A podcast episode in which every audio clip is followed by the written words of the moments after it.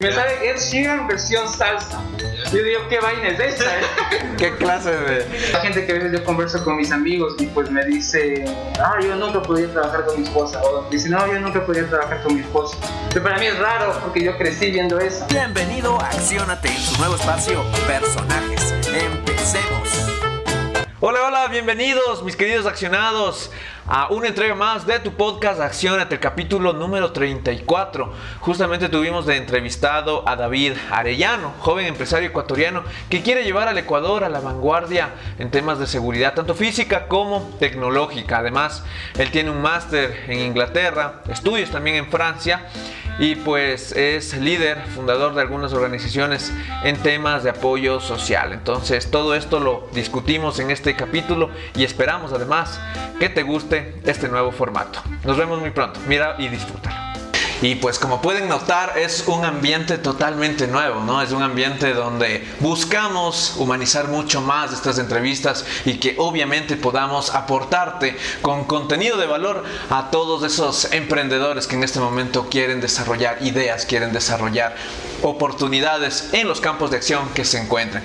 Y hoy me encuentro con un empresario joven, un empresario que eh, destaca en una empresa eh, familiar y justamente además de ser empresario también puedo decir que es un gran amigo. David, ¿cómo estás mi querido hermano? ¿Cómo has pasado? ¿Qué tal todo? Milton, qué gusto estar aquí contigo. Muchas gracias por la invitación. Aunque no se puede ver por la mascarilla, pero estoy sonriendo de verte a los tiempos. Ya vamos, vamos a poner ahí una imagen tuya para que todo el público pueda conocerte. qué bueno. ¿Qué más, amigo? Qué chévere tenerte aquí. Te cuento que eres nuestro primer eh, invitado eh, en este tema físico y pues para nosotros es algo, es algo nuevo, ¿no? Me imagino para ti también, ¿no? Sí, no, qué gusto, qué placer. Me siento ahorita en un laboratorio de ciencias con, con este nuevo ambiente en el que están y les felicito por su programa, lo he seguido a fondo durante todos estos tiempos y en realidad han hecho un trabajo excelente. Entonces, felicitaciones, muchos éxitos y seguirán así adelante. Chévere, chévere, amigo. Y justamente nombrando este tema de, de lo químico que dices, en realidad esto se puede tomar. Sí, esto, estos son cócteles moleculares y justamente queremos presentar a, uno de nuestros queridos sponsors Bar Freeze que son eh, expertos en todo lo que es la elaboración de cócteles moleculares. De hecho, esta entrevista lo vamos a realizar también todos los días sábados, así tal cual en vivo, incluso para que todas esas personas allá puedan venirnos a visitar, puedan ver cómo es el proceso de grabación y pues mediante nosotros vayamos desarrollando la entrevista ellos también puedan como hacer preguntas, eh, hacerse incluso más amigos de, todo el equipo de aquí de Acción. Igual tú también estás invitado, mi querido amigo, cada vez que nosotros hagamos más, más entrevistas, pues venir. Muchas gracias. Y a mí, mientras vaya a probar de estos, yo estoy más que, más que apuntado aquí al programa. De seguro. Buenísimo, buenísimo, David. Y bueno, mi querido hermano, hablemos un poquito más ya de materia. Sí, eh, me gustaría igual como empezar a, a, a nombrar acerca de, de, tu hoja de vida. Yo sé que tú pues en este momento, bueno, no en este momento, en su tiempo, hiciste una maestría en Inglaterra. ¿Qué tal esa experiencia? ¿Cómo, cómo nos ven allá la gente? ¿Qué tal pegan allá los latinos? Eh, efectivamente, yo fui a hacer mi maestría hace tres años, cuando tenía 23 años, sí, a los 23 yo hice un máster en finanzas de, Warwick Business School, se llama eh, la facultad de la Universidad de Warwick. Fue una experiencia muy agradable, muy bonita, súper demandante. A veces la gente tiene la idea de que uno se va de parranda, pero en ocasiones no hay esa oportunidad. Pero, no pero sí me imagino que... Sí, lo procuré, lo procuré en de lo posible, pero eso, no, la experiencia fue bu buenísima. Eh, allá, por lo menos, yo te puedo contar de mi experiencia personal. Eh, el trato es muy bueno, es, es, yo me sentí muy bienvenido por la gente, la, tuve muy buenas relaciones de amistad con amigos, la gente con la que vivía, las mismas personas de la ciudad en la que yo estaba. Fue muy agradable, la gente se portó muy amable conmigo, nos quiere, por lo menos yo sentí que los latinos nos querían mucho, porque me decían, ah, ¿de dónde eres? Yo les decía de Ecuador, y que ves que toda la gente se emocionaba. Yo llevé unas, unas pulseritas para regalar, y, y me acuerdo una vez que yo estaba en, el supermercado haciendo mis compras, y llego donde la cajera y me dice, ah, ¿cómo estás? ¿Cómo has pasado? Porque yo iba siendo amigo. Y le dije, mira, te traje esta pulserita, le doy la pulserita y llegó una señora que, ah, qué chévere, yo también quiero. Y había la otra señora, y otra señora, qué chévere, ¿de dónde eres? Yo también quiero la pulsera, yo era buscando en mi maleta de dónde sacar. Ahí era que les- si ya no tenías pulsera les enseñas a bailar una salsita, porque vos eres experto en eso, ¿no? No soy experto, no soy experto para nada, pero sí me metí al, al- al club de salsa de la universidad. Pero créeme que creo que fue la peor experiencia de mi vida y te voy a contar por qué. Yo llego con toda la emoción, escuchar ahí un Joe Arroyo, el grupo Nietzsche, alguna cosa agradable dentro de ese frío tenaz. Y me salen con una canción de... ¿Cómo se llama este? Ah, se me fue el nombre. Una canción en inglés versión salsa, pero era... eh, este- No cantan. no, no, no, no, no, era un, un artista inglés mismo que canta canciones medio románticas. I- Iron Maiden. No, ¿cuál, cuál? No, no es este que canta Perfect, no sé qué cosa. Ah, eh, Ed Sheeran. Ed Sheeran. Me Ya. sale Ed Sheeran versión salsa. Ya. Yo digo, ¿qué vaina es esta? ¿Qué clase de qué clase de cachuyapi es este, no? Sí, y luego me salen con Queen versión salsa. Entonces yo me acerco al disque profesor y le digo, oye, brother, ¿qué es esta situación la que me acabas de poner? Y que no, que pucha, que sí nos guste. Y efectivamente, ellos encantados. Yo era el único latino en esta clase y dije. Bailan salsa con Queen. Bailan salsa con Queen. ¡Qué Hay, loco! hay- hay Queen versión salsa. Ya. Hay Ed Sheeran versión salsa y les encanta. Aparentemente es, es lo más tropical que han visto. Bueno, a mí me tocó compartirles un poco de, de sabor, un poco De- de cultura general. De cultura general, de color, para que se vayan dando cuenta cómo se baila y qué se baila. Bueno, ellos sabían bailar muy bien. Había gente- Ya. incluso había un chico de origen asiático que bailaba súper bien. Súper, súper bien. Eh, Pero, pero nos ganan, ¿o no?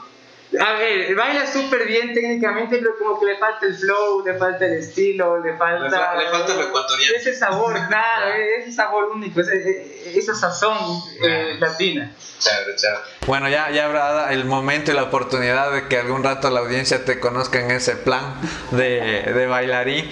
Pero me, me- gusta también toda esa experiencia y pues tú te fuiste a estudiar y con todo lo que generaste, el conocimiento que generaste, lo enfocaste también en empresas aquí, ¿no? Claro, efectivamente, yo voy a estudiar eh, finanzas en la universidad, entonces, claro, el programa era muy, muy demandante. Cuando yo fui, el programa era el top 1 en Inglaterra, top 9 en el mundo. Era muy bueno, luego gané una beca para ir a, a Nueva York a hacer un estudio de ética en industria financiera, porque aparentemente, no sé si han visto el logo de Wall Street y estas cosas, no, no era muy ética la industria que digamos, entonces quieren meterle un poco de ese...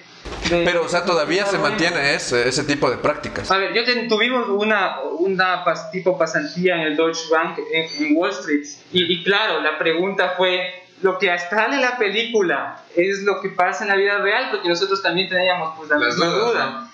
Y pues bueno, lo- lo- los seniors, la gente que ya tenía la experiencia, lo que hizo fue regresarse a ver, se rieron y dijeron, ya estamos mejor. Pero, pero esa, esa, fue la, esa fue la respuesta. Ya. No sé efectivamente cómo se esté manejando en este momento, pero, pero yo creo que todavía hay mucho de esto, ¿no? Así con todo y yates y esas Claro, fiestas desenfrenadas y harta claro. píldora y todo eso. Claro, claro. ¿En serio? Lo que escuchamos ahí dicen que es no tanto como antes. O sea, no, no- digamos no tanto como la película, pero, Pero- pero sí sí. tienen sus verdades en la película. Además estamos hablando que estos bancos manejan miles de millones de dólares, entonces es gente que pierde muchas veces la noción del dinero y la importancia del dinero para las demás personas, ¿no? Entonces, Yo recuerdo, yo recuerdo que me contaban por ahí, o sea, en, en contenido que yo ge- generalmente suelo consumir en internet, y me decían que justamente el lobo de Wall Street, como ya fue sentenciado, de que en realidad se comprobó que él generó todo este tipo de esquema de estafas, él ahorita se encargaba de realizar esas, esas charlas que él ahorita lo hacen por toda Latinoamérica y con lo recaudado él se encarga y parte de eso lo manda para el pago de estas deudas que aún tiene. ah, no sabía, yo, yo conocía que está haciendo estas charlas de motivación, no sé efectivamente de qué es, pero... De ventas me parece que es igual. Ah, o de ventas, Ajá. pero no sabía que estaba todavía pagando. Sí, sí, ahí, ahí yo, yo recuerdo que recuerdo que lo comentaban de esa forma, entonces dije, a lo mejor, o sea, ya en temas legales ya es otro cuento, ¿no? Pero bueno, entonces te fuiste para Nueva York, generaste toda esa experiencia y, y regresaste. ¿Por qué, ¿Por qué regresaste? O sea, porque, por ejemplo, hay muchos ecuatorianos, la verdad hay muchos, yo conozco grandes amigos que tengo por ahí, que ellos ya eh, generan pues este tipo de, de, conocimiento, estas experiencias en el, en el exterior y obviamente ganan como allá, ¿no? O sea, en los márgenes que ganan allá y se prefieren quedar. Obviamente es una decisión, a- les conviene a nivel individual, está bien, pero ellos se quedan allá. Ya, entonces, eh, ¿tú por qué decides venir acá? Bueno, yo no tenía ningún tipo de, de restricción legal o alguna cosa por la que tenga que regresar, pero efectivamente eh, es una decisión que yo la tomé en base a mi, a mi sentimiento personal, ¿no? Entonces, digamos, yo cuando vivía allá y, y viví todas estas cosas y que las disfruté mucho, las valoro mucho y pues me hicieron crecer mucho, pero yo sentía que no era donde yo quería vivir, no era pues donde yo quería pasar el resto de mi vida, donde quería criar a mis hijos, tener mi familia, etc. Y además sentía que acá tenía cosas que hacer, tenía un, una, un respaldo importante y el cual era mi deber o es mi deber hacerlo crecer y hacerlo funcionar y que siga perdurando en el tiempo, que es esta empresa que yo te comentaba. Buenísimo, entonces bajo ese esquema tú vienes acá y, y- y ya te metes en la empresa de, de tus papás, ¿no? de tus viejos ahí. Claro. Y en ese sentido, eh, cuéntame un poquito más qué hacen ustedes ahí, cómo, cómo trabajan ahí este tema. Bueno, nosotros tenemos esta empresa que se llama Ben Gurion Security. Esta empresa la tenemos desde hace 18 años. Yo a veces bromeo con, con la gente de la, de la oficina, de- con mis amigos, porque yo les digo, yo trabajo ahí desde que tenía 10 años. Porque cuando iba en la, en la bucetita de la escuela, iba viendo que los guardias estén bien parados. Y si estaba alguno mal puesto, con la gorra mal arreglada o mal vestido, yo le llamaba a mi papá y le- o llegaba a la casa y le decía, papi, iba a estar tal cosa. Entonces ya podían arreglar lo que estaba por ahí medio... ah, O sea, o sea, tú eras ahí el infiltrado, digamos, el, el- el control de calidad desde pequeño, ¿no? de juego ahí que yo veía. Luego ya me fui involucrando de la universidad, iba haciendo cosas desde, desde abajo, ¿no? Desde de todo, desde de secretario, de las cosas de arreglar los uniformes, arreglar las facturas, eh, limpiar la oficina, desde todo. Y, y, pues bueno, he venido creciendo con, con la empresa de mis papás de lado, ¿no? Entonces para mí ha sido como que mi rol, o sea, he visto ese rol de familia y de- a ver, tanto profesional como personal de mi padre y de mi madre toda la vida básicamente en lo mismo. Entonces, por ejemplo, para mí es normal que ellos dos trabajen juntos en la oficina. Y para mí es normal que yo vaya y que la oficina funcione y sea parte de la vida nuestra dentro de la familia. Claro, hay gente que a veces yo converso con mis amigos y pues me dice, ah, yo nunca podría trabajar con mi esposa, o dice, no, yo nunca podría trabajar con mi esposo. Pero para mí es raro porque yo crecí viendo eso, Yendo al trabajo familiar. viendo el trabajo familiar. Ya. Entonces, a partir de ahí yo digo, no, pues eh, para mí es normal y, y en verdad me gustaría seguir haciendo lo mismo y empezar a hacerle crecer, ¿no? Porque, claro, cuando ya vas ya va existiendo esta transición ¿no? Eh, en los manejos de la empresa tú vas encontrando ahí algunas cositas que, que hay diferencias ¿no? porque hay diferencias generacionales hay diferencias en el tipo de, de manejo hay una diferencia abismal en la experiencia y en el conocimiento que tiene quien, quien viene haciendo esto tantos años y quien recién está empezando entonces es una experiencia súper súper demandante, súper retadora, pero al mismo tiempo muy bonito, porque es como que tú estás haciendo crecer o estás trabajando por un patrimonio familiar que no es solamente un patrimonio físico en bienes, sino patrimonio de corazón, porque la empresa comienza, llega a formar parte de tu vida y, y de quien tú eres. Oye, ¿y qué piensas tú, por ejemplo, de una frase justamente del fundador, como uno de los fundadores de, de Dubai, ¿no? Él menciona que tiempos duros hacen hombres eh, fuertes, ¿no? Eh, hombres fuertes hacen tiempos fáciles y los tiempos fáciles hacen hombres débiles. Eh, y eso mu- muchas veces justifica también el tema de que, eh, según estudios, generalmente siempre a la tercera generación las empresas eh, familiares llegan a quebrar, por ejemplo. Tú en ese caso, ¿qué generación eres? La tercera, no me Yo soy la segunda generación. Yo Ya. también he escuchado ese dicho, dicen que la primera generación construye, la segunda generación crece y la tercera generación destruye. Ya. Pero bueno, no, no, no creo que sea la regla, no sé, capaz y sí. Pero si es que es así, bueno, será mi trabajo hacer crecer. Pero de cualquier forma, eh, a mí me parece que es verdad lo que me decías en un inicio. eh, los tiempos difíciles, los ambientes duros, yo creo que generan habilidades, generan destrezas y, y, ese tipo de, de, destrezas personales, ¿no? de formas de ser que te ayudan a seguir avanzando en el tiempo. Este es un tema que está lleno de problemas, o sea, el tener tu empresa y específicamente el, giro de negocio en el que nosotros estamos es básicamente afrontar problemas. Porque ningún cliente es que te llama un día y te dice, oye, qué bueno ese guardia que tú tienes. No, nadie te llama a felicitar que, qué bueno que eres y qué buena empresa, aunque sí ha pasado, pero no es el común denominador que alguien le llame al gerente a decir qué buenazo que eres. Pero sí, si hay un problema y otro problema, eso te llaman inmediatamente, claro está, y es nuestro deber solucionarlo y así lo hacemos. Pero es un tema desgastante en el sentido en que todos los días estás solucionando problemas y todo lo que afrontas son problemas. Pero entonces, como te decía, estar tan en contacto con este tipo de situaciones que tú encuentras te ayudan a mejorar y, a seguir creciendo. ¿no? Y bajo ese esquema, eh, ¿qué o sea, ¿cómo tú has vivido la, la experiencia esto de, de, generar una empresa familiar? O sea, me imagino que también tuviste temas positivos, negativos. ¿Cuáles son más que todas las ventajas y desventajas que tú le ves ahí en este tema? Yo creo que es importante eh, establecer... Eh, normas que, que, rigen el funcionamiento de la empresa. Porque cuando tú vives en familia, muchas veces las cosas, no, no, no, puedes dejar, más bien dicho, que la empresa se maneje como maneja las cosas dentro de la familia. Y eso es lo que yo intento darle un aire más corporativo a la empresa, de que la empresa no sea algo tan informal como cuando tú, por ejemplo, estás en tu casa con tu familia un domingo y dices que vamos a comer, vamos a comer tal cosa y se van. Y decís, no, tú qué quieres, tú qué quieres y se van.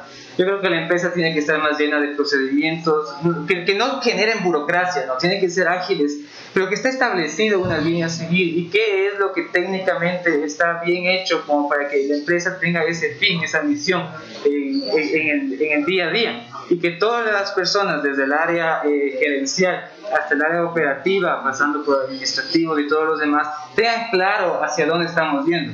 Entonces, eso es fundamental y de ahí en el día a día, lo que yo sí puedo dar, como yo consejo, que por lo menos a nosotros nos funciona, es no llevar el trabajo a la casa. Es fundamental que lo que sea del trabajo se quede en el trabajo y, cuando tú vayas a, a casa con, con tus familiares, pues eh, tengas otros temas de que, conversar, de qué hacer, porque si no, ahí sí puede ir generando problemas que, luego se convierten hasta en personales, creo yo. Pero, ¿sabes que es muy, muy loco este, este sentido? Porque voy a citar justamente a alguien que toca este tipo de temas, es eh, Freddy Vega, justamente es el CEO de Platzi, que si nos está escuchando ahí le mando un fuerte saludo desde acá de Ecuador, él está en Colombia, y él menciona justamente que es un error corporativo llamar las empresas familia, porque él hacía una analogía como que esto es un equipo de fútbol, ¿ya? Él te dice, obviamente por Colombia él se refiere a James, ¿no? James es una persona que guapo y que esto y este otro, que juega y todo el tema, pero que si no hace goles, simplemente se lo saque ya. Entonces, en empresas eh, ocurre algo similar. Si alguien, en realidad, en la parte eh, empresarial no está rindiendo, pues simplemente, por más que tú hayas trabajado con él y no da los resultados, pues lo más conveniente es separar a esa persona de la empresa. Pero ahora, ¿qué ocurre si esa persona es tu hermana? O, o tu papá o tu tío, por ejemplo. ¿Cómo, cómo crees tú que si eso, o sea, va directamente relacionado a lo que tú haces, o si en algún momento se llega a presentar, ¿tú cómo reaccionarías a esa situación? Claro, yo, yo en realidad no creería que es una locura, porque si fuera una locura, el 90% de las empresas en el país estarían cometiendo atrocidades. Entonces, en realidad yo creo que, que puede ocurrir lo que tú dices, pero sin dejar, no hay que satanizarlo tampoco entonces, en ese caso yo creo que lo más importante, tanto como cuando trabajas con familia, como cuando trabajas con, con empleados, con tus colaboradores, es tener una comunicación correcta. Y ahí es cuando yo te, te, decía que los procedimientos tienen que estar claros y lo que hace cada quien tiene que estar claro. Porque luego lo que tú exiges son resultados. Cuando no está bien comunicado, tú no puedes exigirle nada a alguien porque no se comunicó bien. Por eso, por ejemplo, cuando tú dices, cuando hay que dar una orden, tiene que ser específica. ¿A quién y para cuándo? Porque si tú dices, hay que hacer esto, nadie va a hacer, a menos que tengas por ahí a alguien en tu equipo de trabajo que es muy, muy apasionado, que hay gente muy buena trabajadora, pero por lo general no funciona así. Entonces las cosas tienen que estar muy claras y ahí es cuando te decía que tú no puedes manejar la empresa como cuando tomas las decisiones de familia el domingo por la tarde, sino todo tiene que estar eh, específico, específico, todo tiene que ser claro y que cada uno conozca su rol y que cada uno conozca cuáles son sus responsabilidades, en qué tiempo están planteadas y cómo tienen que desarrollarlas. De esa forma tú te evitas este tipo de altercados y al mismo tiempo generas esta dinámica que necesita una empresa. Claro, ahí también hay otra cosa, ¿no? que es un punto muy válido. Y es que, por ejemplo, en el Ecuador, el 85% de empresas que se crean no pasan los 5 años. Entonces ahí viene mucho de lo que tú dices, porque no hay esta, esta visión o, o, esta forma de administrar que te permite alcanzar resultados que tú necesitas en el tiempo y que necesitas para que la empresa se mantenga. Entonces, me parece que por ahí es, es un tema de habilidades personales, de habilidades de gestión, que, que, se van aprendiendo con el tiempo, ¿no? Que, que no, no, es algo que tú conoces y, y, y, desde siempre lo supiste cómo hacer, sino que lo vas aprendiendo y lo vas, y lo vas desarrollando. Que en mi caso, eh, por ejemplo, es algo que, que, yo ya lo pude ver en mis padres y ya lo aprendí de alguna forma más directa y que a ellos les costó mucho más desde el inicio, porque claro que el camino está lleno de errores y lleno de, de, problemas, como te decía, pero que con el tiempo se van solucionando y te van dando más conocimiento y te van haciendo más fuerte que específicamente lo que tú nos comentabas hace un rato con esa eh, frase que nos pues comentabas. Sí. Oye, y, y, por ejemplo, hay, hay un dato de que una de las empresas aquí en Ecuador que empiezan como, que tienen todavía registros, datan de más o menos 1890 y pico. ¿Sí? Y es justamente de empresas familiares que, que, están en la costa, específicamente los exportadores de cacao, así como los de azúcar. Y son algunas familias, ¿verdad? Son algunas porque ten en cuenta que el 90%, tanto en Ecuador como a nivel mundial, son empresas familiares, es lo loquísimo. Es, yo también cuando revisaba un poquito de este tema dije, wow, o sea, no es tan como a la ligera el tema de las empresas familiares, tienen algo como que en realidad permiten que empresas perduren en el tiempo, ¿no?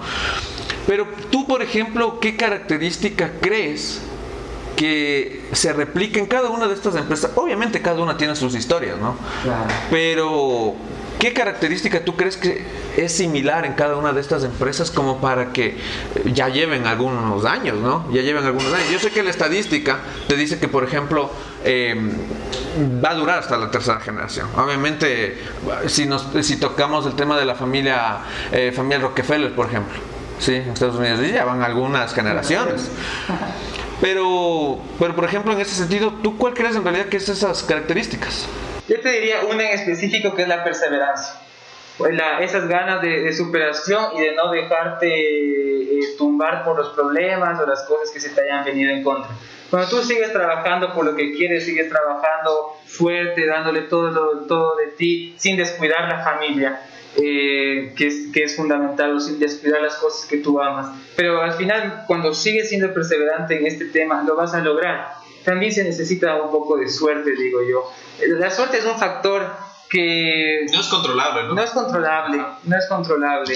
Y que, y que hay economistas que están empezando a incluir una variable dentro de sus modelos para analizar y que efectivamente tienen una, una injerencia dentro del resultado final.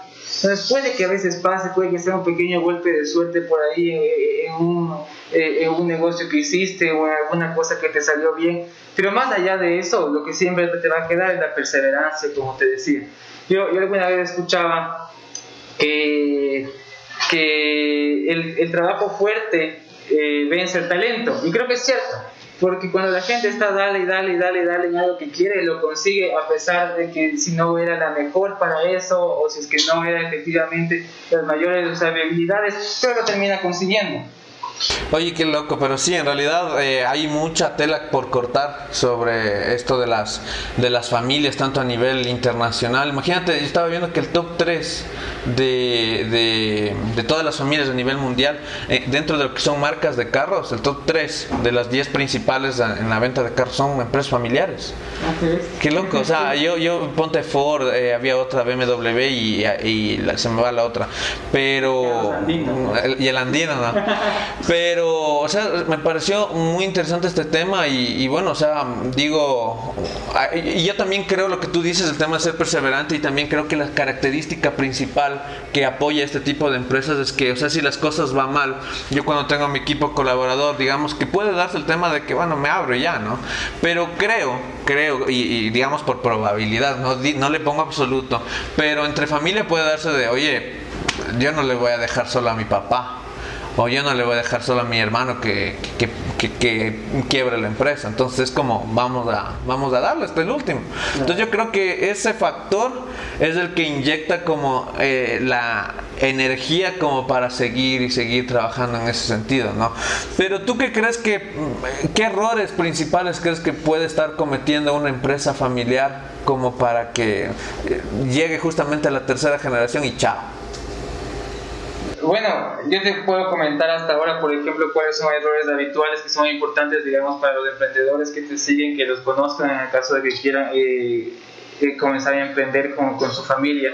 Y, y el principal que yo le veo por mi, por digamos, eh, educación finanzas, ese tema, es mezclar las finanzas de la empresa con las finanzas de la familia y personales. Porque hay que tener claro, una cosa es el balance de la empresa y la otra cosa son los gastos de ingresos de la familia.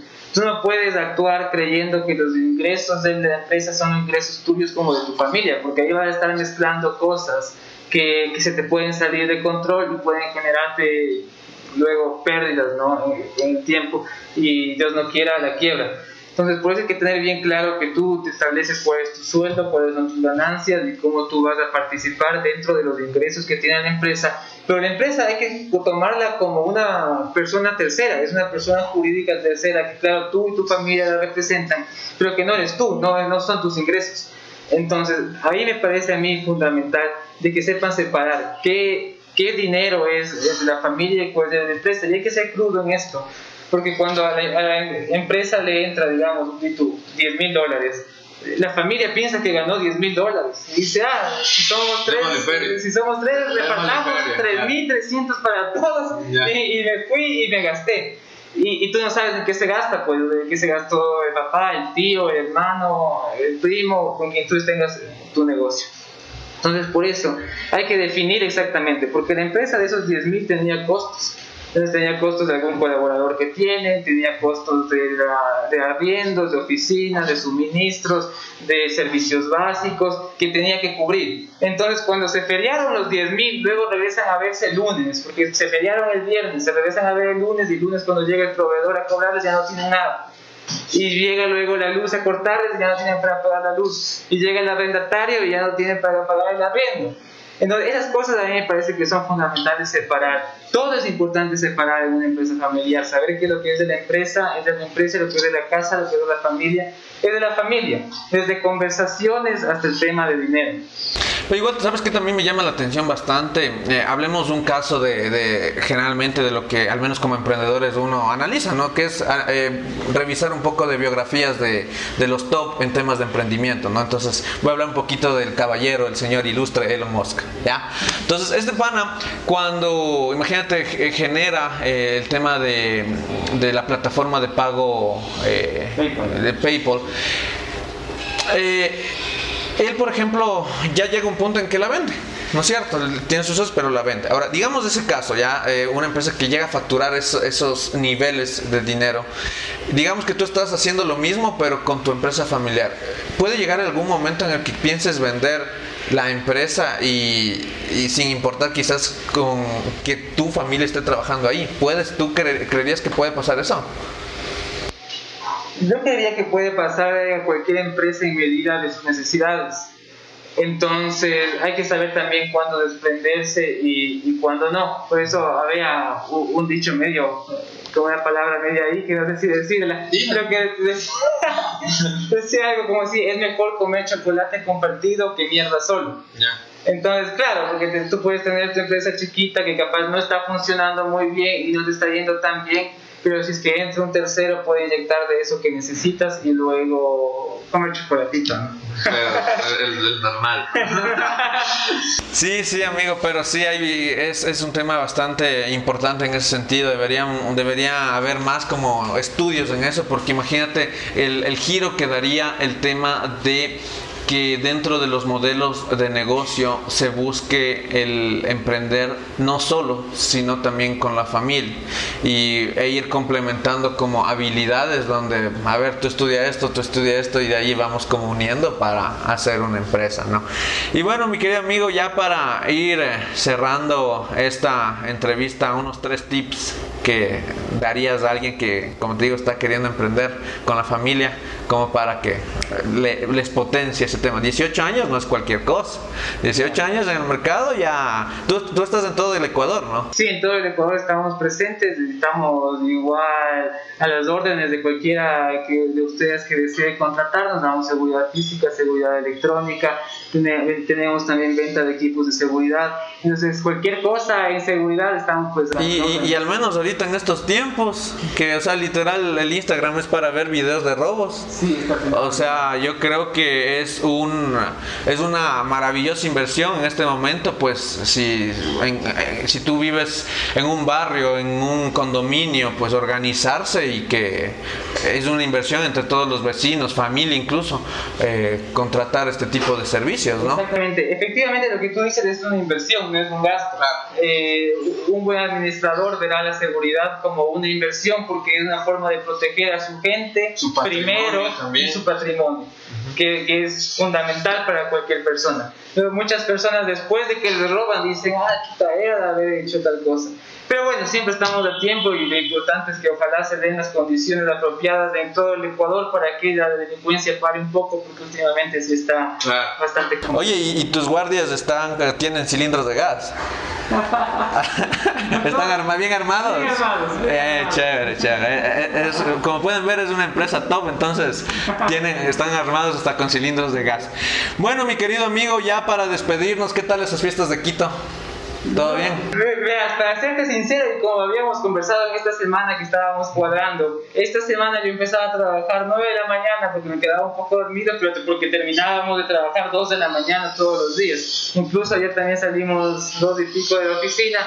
Que, que, claro, uno agradece la lealtad y, el trabajo de los colaboradores y igual se, lo que hace es retribuirles pero esperamos que así mismo este trabajo duro vaya pagando el tiempo y que ya se vaya poniendo un poco más suave para ver si disfrutamos, aunque sean las navidades, un poco del fin de año y nos damos un tiempito ahí también para, para tomarnos uno de estos buenos eh, shots. Oye, antes, antes también de cerrar, tú me decías que en este momento, eh, eh, como paralelo igual a, las operaciones de tu empresa, tú en este momento estás generando una actividad de apoyo social, ¿no?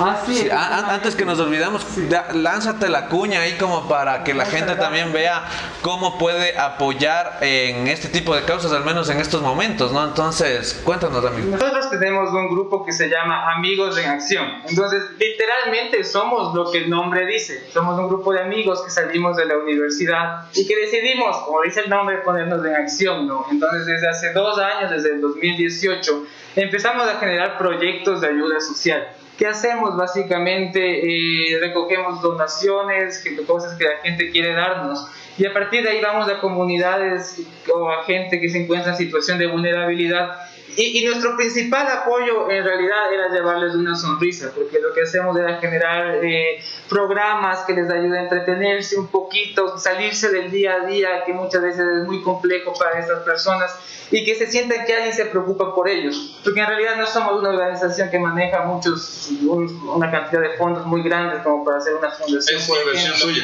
Es inversión nuestra y de lo que nuestros donantes nos apoyan y lo que nosotros logramos recaudar entre nuestros amigos y familia principalmente. No conozco a alguien que no sea amigo de familia que nos haya donado algo. Pero, pero en realidad lo hacemos con mucho cariño y, e intentamos generar esta sinergia de estos acompañamientos a, comunidades que se ha complicado un poco con el tema de la pandemia, porque claro, ahora ya no podemos hacer estos mismos programas. Pero en esta ocasión lo que vamos a hacer es llevar canastas de víveres de aproximadamente 100 familias que se encuentran en las comunidades de Chochilán y, y Huangocalle, allá en la provincia de Cotopaxi. Nuestras familias vivían del turismo que había pues en el Quilotoa y, y, como se cerró todo durante gran parte del año, sus ingresos se vieron muy afectados, sus pocos ingresos se vieron muy afectados. Y ahora lo que queremos es llevarles, como no se puede hacer aglomeraciones ni nada, lo que queremos es llevarles una canasta de víveres que les permita por lo menos en Navidad y fin de año tener algo con que alimentarse. Entonces, pues, si es que pueden apoyarnos con víveres o, o algún tipo de donación, nosotros les agradecemos desde ahora. Buenísimo. ¿Dónde se contactan contigo? Eh, tenemos nuestras redes sociales, se llama AEA-EC en Instagram, igual Amigos en Acción Ecuador en Facebook. Ahí podrán ver también las fotos de nuestros proyectos y de las cosas que, que hemos estado realizando. Y ahí te pueden escribir para hacer sí, sí, Sí, ahí nos escriben y nosotros les damos todos los datos. ¿Qué tipo de donaciones tú en este momento estás eh, receptando? Principalmente víveres para armar las canastas. Víveres, o si pueden ya donar de una vez las canastas, muchísimas, muchísimas gracias. algo, algo también, esta organización eh, también la conozco, el año anterior les di ahí una manito en lo que tuvo que ver un proyecto donde fue rehabilitar el centro histórico, ¿no? Ah, claro. Ahí nos fuimos a pintar el centro histórico después de lo que pasó en octubre. Fue una experiencia también súper chévere. Fue, fue bacano. Fue chévere, llevamos nuestras brochas, nuestra pintura, conversamos con los organizadores porque fue una campaña bien grande, ¿no? Nosotros dimos la mano en donde podíamos, pero nos salió súper bien. Sí, sí, sí, estuvo maravillosa esa, esa campaña y pues ahora justamente considerando el tema de la pandemia, personas que pues no han tenido las posibilidades ahora de salir, es una gran eh, alternativa como para que tú puedas apoyar en ese sentido. Y bueno David, muchísimas, muchísimas gracias por esta maravillosa entrevista. Eh, como, como te decía, esperemos que de aquí en los futuros dos años, tres, cinco, diez años del capítulo podamos contar igual con tu participación para acordarnos ¿no? de este tipo de experiencias, seguir conversando de temas en, que, que, quedan pendientes, ¿no? Porque eso de Wall Street me quedó también ahí volando. ¿no? Podemos seguir hablando igual sobre justamente esto de, de, de la bolsa de valores, las inversiones. Tú como economista igual manejas estos temas, realidad nacional también, quien quita, nos mandamos por ahí algunas conversaciones que el público nos, nos solicite. Y bueno, te agradezco, gracias amigo y pues cualquier cosa a las órdenes, ya sabes. No, gracias a ti, me ha encantado compartir este espacio contigo y, y espero que pues igual estemos en, en, las próximas sesiones, los próximos años y te auguro los mejores de los éxitos en tu programa. Chévere, chévere amigo, muchas gracias. Mis queridos amigos, hemos llegado al fin de esta entrevista. Les recuerdo que nosotros estamos en Spotify, en YouTube, en Instagram y en Facebook. Nos puedes encontrar como Accionate, con X y sin E al final, ¿sí? Les mando un fuerte abrazo. Se despide de ustedes su amigo Milton Jacome. Chao, chao. Nos vemos pronto.